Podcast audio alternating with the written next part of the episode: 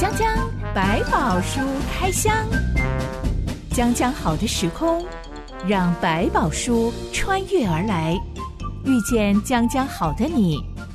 欢迎收听江江百宝书开箱。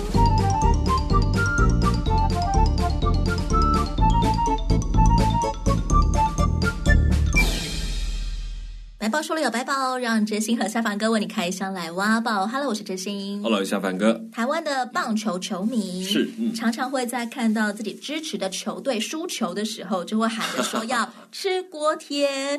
夏凡哥有听过这个词吗？哎，我真的第一次听到。为什么叫吃锅贴啊？其实我不是棒球球迷，是啊，我是因为看到人家比赛结束啦，然后就会有喊着说吃锅贴啦。嗯，我才查了一下，吃锅贴原来是。棒球界的一个行话哦，真的、啊。台湾有一家连锁锅贴店，叫做四海游龙。对，有这么一家。棒球迷觉得讲太快的时候。嗯好像虽败犹荣。这个成语四个字的成语，就意思就是说，如果今天输了，他们就去吃锅贴，意思就是互相安慰，安慰一下，没关系，我们很尽力了，对他们就很尽力。但是虽然输了，但是还是很光荣。对，虽败犹荣一下这样子，因为平常不会用文绉绉的讲话方式嘛，所以他们就把它改成说吃锅贴啦，那就吃锅贴，意思就是一种哦，天哪，又输了，好可惜。但是好了，你们还是很努力啦。哎，可是这就很像我们在以前有一些。游戏里面，我跟你说哦，我们如果今天要赢了或者打胜了，他说我们就去吃鸡啊，是，对对，那种概念一样，它也是那个活动的 很很很好玩。就现在很多也是一个现代的语言，就是有很多背景。如果真的不了解，还是一想想这什么东西啊？怎么中文能够讲成这样，也真是蛮有意思的。来聊聊虽败犹荣这件事情。嗯、老师说，输了比赛，对，输了考试，是我真的不知道到底哪里还有荣哎、欸。哎、嗯，其实我觉得这是我们在华人的概念，可能某种程度我们虽然很推崇一些道德啊，或者是价值，可是事实上在很多的现实里面。我们还是会习惯叫做“胜者为王，败者为寇”的概念，好像赢才是所有的价值。其实这就是一个我们也要重新去思考，为什么还有“虽败犹荣”这个名词在？其实还提到是有些事情可能他败比赢还好，过程呢为了坚持一些对的价值，可能再次看起来他是失败的，但是他所坚持的价值会让人家觉得那才是真正值得佩服的。比如说我们看过有一些啊马拉松的比赛，几乎是跌倒了或受伤了。已经是在前面名次的人，就倒退回来把人家扶着、抬着，帮着他一起跑完马拉松的那个过程的那种画面嘛。他可能就会输掉自己的奖杯。是他不但输掉，甚至可能要落到不知道第几名去，但他宁可这样去完成这个比赛。就这些事情是让我们都会觉得，看到那一刻觉得他是败，但是他的荣耀甚至比你想的那个第一名还要让你觉得我好佩服。因为他让很多观众看见了人性的光明面。嗯、是，比如说我的能力就是没有那么好，但我还是仍然继续完成这个比赛。我然后一定是败，我就不可能败得乱七八糟，然后觉得人家都跑完了，你还在那里慢慢拖，但是你始终把它坚持完，对你自己讲是自己的肯定。对一些知道你的人就说，知道你不容易，你竟然去完成了这样的一个过程，就是一个自我挑战的过程。所以这些东西都不是用一个好像在实际上的名字来表达，是对你个人来讲，你是不是已经突破了你的障碍？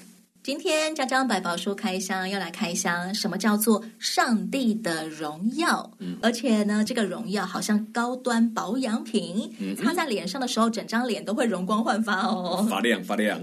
这段内容记载在《出埃及记》第三十三到三十四章一段月之后，我们来开箱。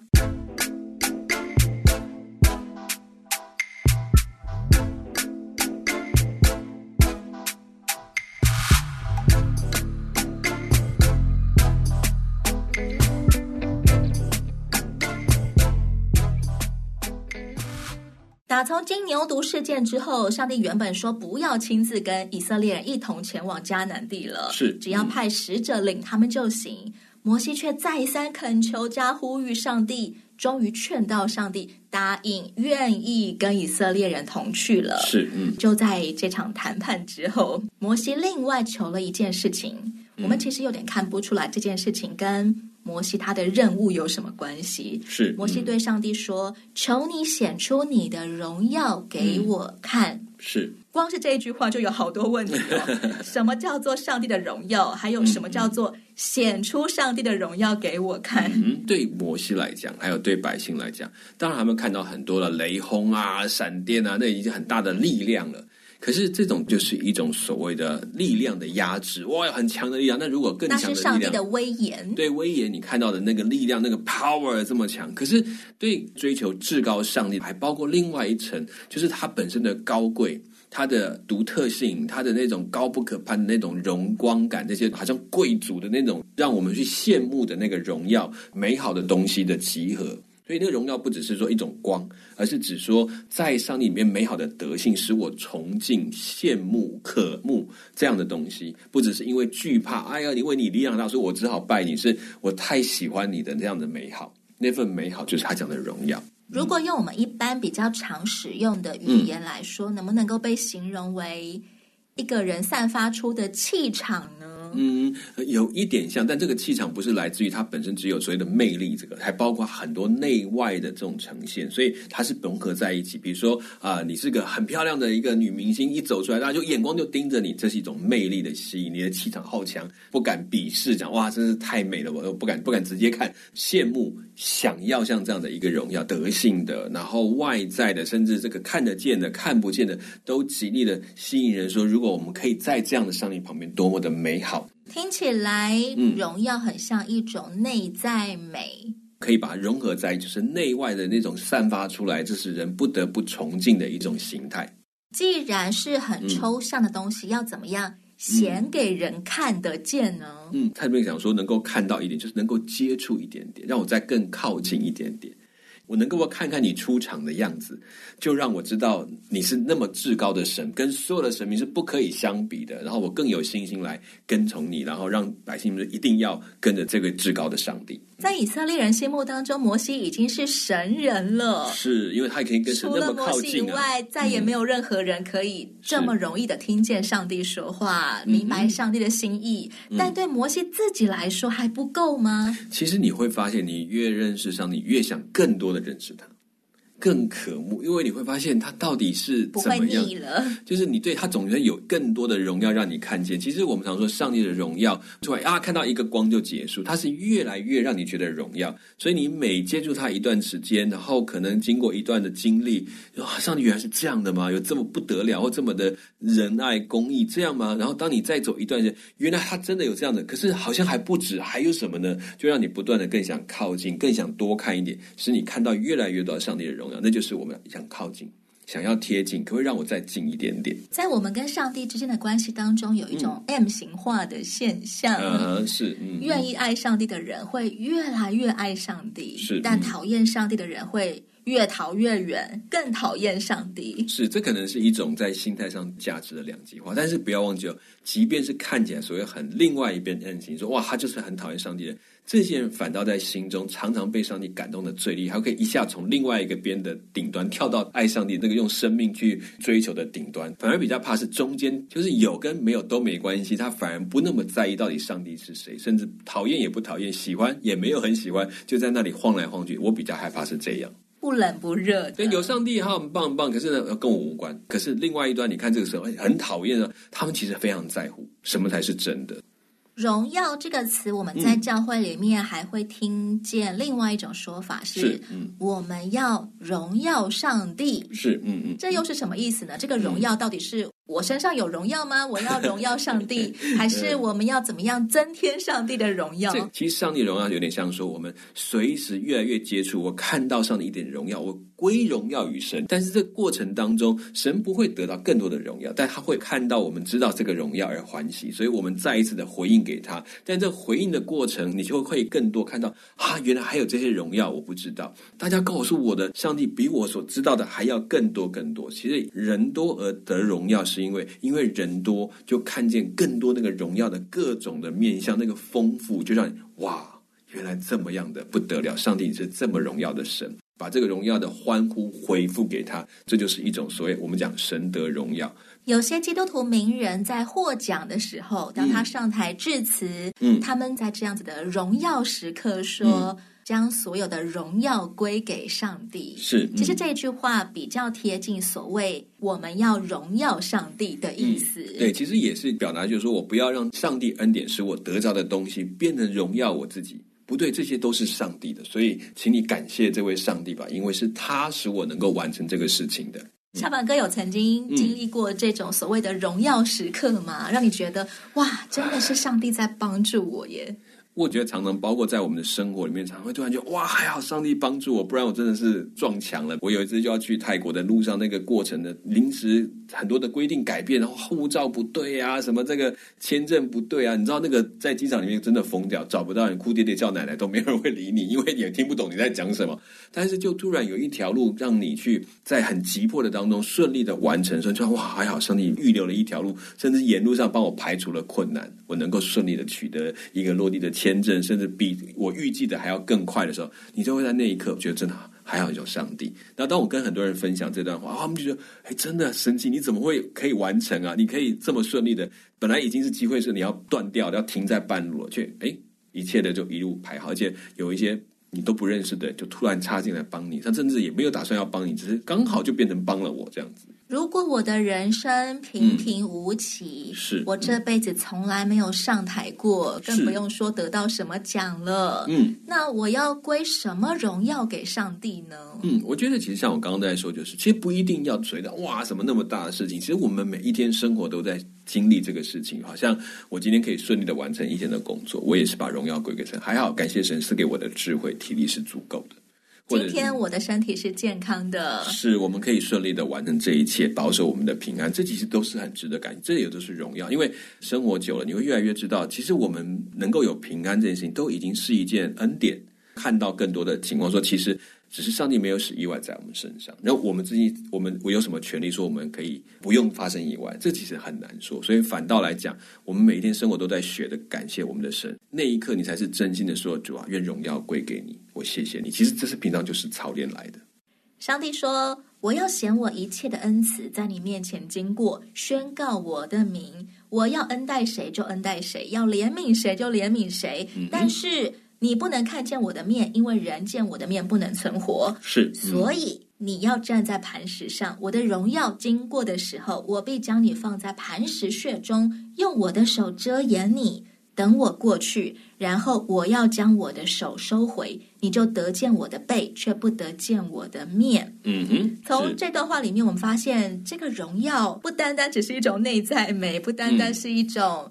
嗯让人觉得好棒啊的一种气场而已，嗯、这个荣耀有可能会让人当场毙命。另外，感觉有点像自惭形秽。你知道，当我们看一个过度的荣耀，你会觉得算了算了，我怎么可能企及到这个地方？太远了，太可怕了。那当然，也有人说，它很像我们现在漫画里面看到所谓的霸气。你如果一下被冲击到了，你的理智上受不了，你就会昏厥过去，或者甚至是个性命有危害，气场太强那种感觉。另外就是那种自惭形秽的压力也会出现，我根本不配站在这个面前，真的就会形成另外一种逃开跟害怕的感受。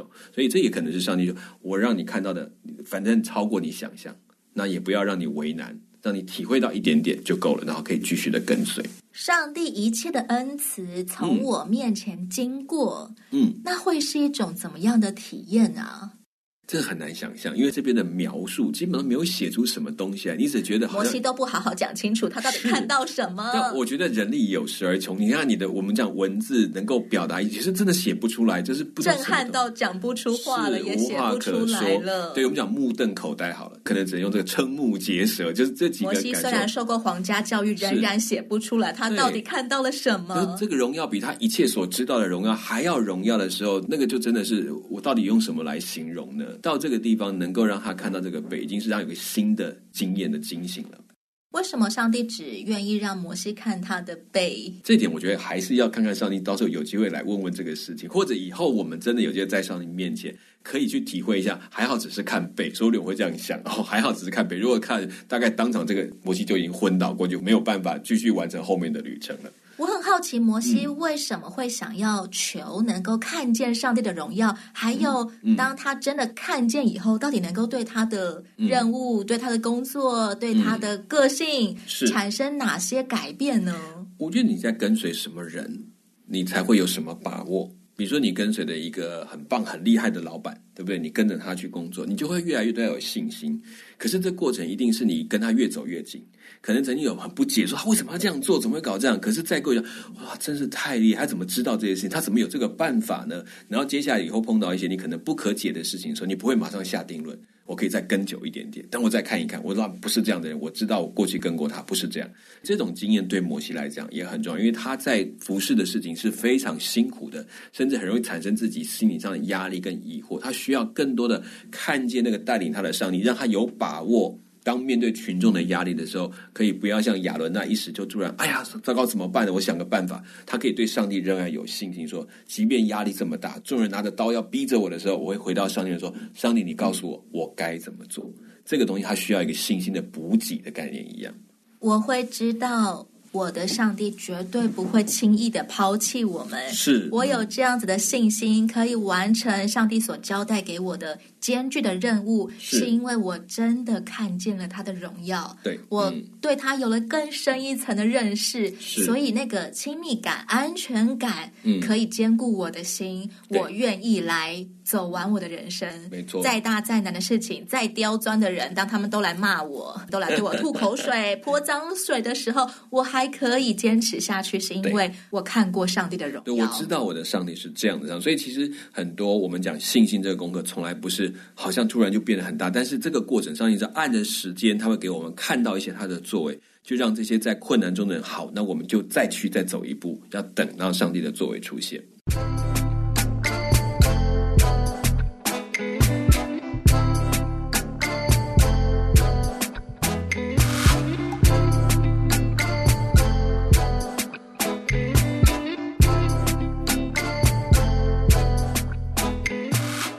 摩西第一次带着上帝亲手写的十诫石板下山的时候，嗯，因为看见以色列人竟然在营区里面狂欢敬拜一只黄金铸造的小牛，是震怒之下当场就把石板摔出去，嗯、石板就碎了。没错，上帝没有苛责摩西，嗯、只说我会再写一次。嗯，于是摩西就再度抱着两块石板上山了。这一次，上帝仍然是在云中降临。这段话，请夏凡哥为我们读。耶和华，耶和华是有怜悯、有恩典的上帝，不轻易发怒，并有丰盛的慈爱和诚实，为千万人存留慈爱，赦免罪孽、过犯和罪恶，万不以有罪的为无罪，必要追讨他的罪，自父及子，直到三四代。夏榜哥，我们要怎么理解上帝宣告的这段话？有点像是一种。自我介绍，其实他在讲他的名是什么，也就是说，他的真正的本性是有怜悯恩典的上帝。因为从这一段事情看来，虽然他有极大的震怒，他甚至可以按照他前面讲的这个律法，就直接做一个灭绝的动作，但他没有，这就是他的怜悯跟恩典的部分。但他也提到他一个属性，是他没有办法否定有罪的问题的存在，他必须要处理罪，所以这也是让跟随他人知道。虽然他有怜悯有恩典，但是不要忘记这些故意犯罪的或者是罪行的问题，上帝仍然会追讨。但是这边提到说，自负及子直到三四代，其实用一个模式来看，他并不是说他就会一直到三四代这样子的一个追索的过程，而是在过程当中，这三四代被罪的影响，他会在当中一步步的带他们走过去，让这个罪的影响慢慢的消失。因为我们不可否认，罪是有影响力的，罪的后果也会带来一些我们必须承担的结果，不一定我们。能够承担得起，但是他追讨的过程，好让他们在这个里面仍然有上帝在他们跟他们应对这段的过程，你可以悔改，你可以等候他的帮助，然后直到这个罪的问题解决在他们当中。其实后面也有提到说，赐福到千代。上帝的慈爱在一人的身上竟然可以持续千代，对，所以他在不同地方介绍里面有把这一段补充进去，所以你会发让这个以色列人知道说，上帝对罪是不会放过的，他一定要去处理到他干净为止。是不是罪其实也很容易会有样学样呢？嗯、像我们先前开箱，嗯、雅各给他十二个儿子的最后的遗言，是。提醒他们要能够保守自己的后代，不要再犯。祖先的错了，没错。其实这就是我们讲，有些人又喜欢用什么一致释放来解决所谓前代啊、祖先的罪。可是我倒觉得更多是要提醒，是说有些这个罪的习惯跟思考的模式，我们如果没有放下或觉到这些是属于世界的方法，就会影响到你的下一代，他会不自觉的也承接了这个你实际在思考的方法。所以为什么我们要不断的所谓把老我放下，然后去穿戴新我，就是提醒自己。要放下过去的思考方式，应该用在上帝面前的方式来思考自己人生。这种表表达出来的真正的那个信仰，才能够影响你的下一代。其实我自己在信主很多年之后，我也会慢慢反省到，我有一些不讨上帝喜悦的心态。是我可能不见得真的有做出那些事。嗯，例如。其实我是挺吝啬的，嗯，可能吝于对人付出关爱，嗯，吝于对人付出帮助。因为我们家的教导，可能因为经历过战乱的关系，嗯，经历过被欺骗的关系，哦，反正比较小心。嗯，家里面真的是有教导要防卫别人的，嗯，那些看起来很善良的来向你讨东西的，要先拒绝他。不然自己会活不下去。对，说不定你这个被骗了，你都不知道，就容易怀疑对方，就会成为不讨神喜悦的一个行为。可能就不自己会多疑，对方他是真的吗？他可能根本不是，他只是为了想拿走我的东西，这种概念。一直到后来，我自己在外面租房子住啊，有的时候朋友到台北来找我，嗯、我就会邀请他们来我家住，那我就提供他们毛巾啊，嗯，看你需要什么啊？如果你需要新的内裤，我有新的内裤可以借你啊。OK，就是尽量接待他们。对，当我的妈妈知道我在台北会这样子接待朋友的时候，她非常的惊讶，嗯，因为对他们那一代或者是他们更上一代来说。嗯这种事情是大忌，不可以让别人进家门，嗯、尤其他不是你的家人的话，嗯、他们觉得这很危险。是，可能外面的世道不好，你会被骗啊！是，怎么可以借别人用呢？嗯、对，我觉得这也是一种慢慢的学习。可能到甚至我们也不会否认，有时候我们真的在做这些事情，确实也冒了一点险。但是我们也可以换一个角度来讲，可能我们也学着怎么样把良善放在前面，这也是上帝怎么样对待我们的方式。我觉得摩西好像很会，嗯，抓住上帝所说的话，没错。因为当他听完上帝的自我介绍之后，就立刻趴在地上说。主啊，我若在你眼前蒙恩，求你在我们中间同行，因为这是印着景象的百姓。又求你赦免我们的罪孽和罪恶，以我们为你的产业。嗯、摩西再一次认同上帝，你说的没错，没错，他们真的是印着景象的百 姓。没错。但既然你刚刚已经说了，就是有恩典、有怜悯的上帝、啊，不轻易发怒，有丰盛的慈爱和诚实嘛？那我们真的好需要你为我们千万人存留慈爱，求你与我们同行。嗯哼，摩西真的一定要求到上帝同行这件事情。他其实有个关键，他知道一件事，就是上帝自己讲的话，他自己算数。就是我们讲到上帝是立约守约的神的。一个很重要的关键，就是他真正的目的是要让这个他所决定的约定，不管你人怎么做，我的决定，他在亚伯拉罕立约的时候是，不管你们怎么决定，但我会做到，我要使万民都因你得福这件事情。所以也相对在已经到了这个时期的时候，摩西更知道上帝你自己说你是有恩典有怜悯的上帝，那就求你再怜悯一次，恩典再多一点点。这千万人每一个人都是一条命，对上帝来讲，他看的是摩西懂他的心意。如果不是为着存留这个性命，他不会大费周章的要把他们从埃及领出来。所以用这句话告诉我，不但是留，而且主啊，你还要继续教导他们，因为还在背你，我们还不认识你，不够知道你，所以你需要继续的带领我们。这一次，上帝说他同意要跟以色列人同行的条件是，嗯，他要再一次跟以色列人立约。没错，其实也就是说，前面那个约。被以色列人破坏了，是，所以要重新立约。没错，这真的是上帝大发怜悯哎。对，于说就说好，没关系，就当做是我前面知道你们还学的不够，我们再一次立约。这下你要认清楚这个事情就严重性。我想他们也明白了那个约定被他们毁掉的严重性，就是上帝不跟我们同在。其实死了三千年当然很可怕，但是更可怕，他们知道如果在这样的旷野当中，如果没有上帝的陪伴跟同行，他们怎么存活？他们更理解这是一个很大的危机。上帝再一次重申当初十诫的第一诫跟第二诫：不可敬拜别神，不可为自己铸造偶像。嗯，但从上一次的经历，我们就知道，以色列人虽然是。很愿意守十诫的，实际上却很困难做到，嗯，很容易就不小心，可能就用自己的方法解释了或解决这些问题。上帝再一次跟他们立约，其实还是很有风险耶。是，嗯，为什么要做这种亏本生意啊？其实像你也都知道，这当中他们会一直的背你，可是也不要忘记，里面一直有一些人，他们还继续的被建造、被跟随。比如说摩西，当然是一个很明显；亚伦也是一个很重要的例子，甚至很重要。接下来会看到另外几个年轻的一辈，比如说我们刚刚看到的约书亚。他们已经不一样。其实上帝看在这些，希望有一些人挑动改变。他知道不会每个人都变得那么好，但有一些人，他就为着这些人缘故，他建造那个属他的百姓来继续的带领、影响其他的人。这是他的心愿。不会只看到一锅粥里面有一颗老鼠屎，他就看到是还有其他很多要被照顾的，所以他可能也为了其中有一颗好米，他决定要为这个好米再花更多的力气，然后去影响其他。所以对他来讲，他不是要灭绝为他主题，他希望能够改变。所以他的公益的路程不是啊，我公益的线拿出来，好不合格全部砍头，而是怎么会不合格呢？来，我教你们怎么样走为对的路程上面去，成为一个公益的人，这是上帝的目标。所以他公益不是灭绝，是拯救，反而也。是怜悯的原因，在这个地方。这一次，上帝提到了献祭的三个原则：嗯，一是不要献上有效的东西；二是不要把奉献留到隔天；嗯、三是要献上出熟的收成。是、嗯、这些奉献原则，对我们今天的基督徒还是有意义的吗？那应该其实说，在这个地方可能比较强调悔改的献祭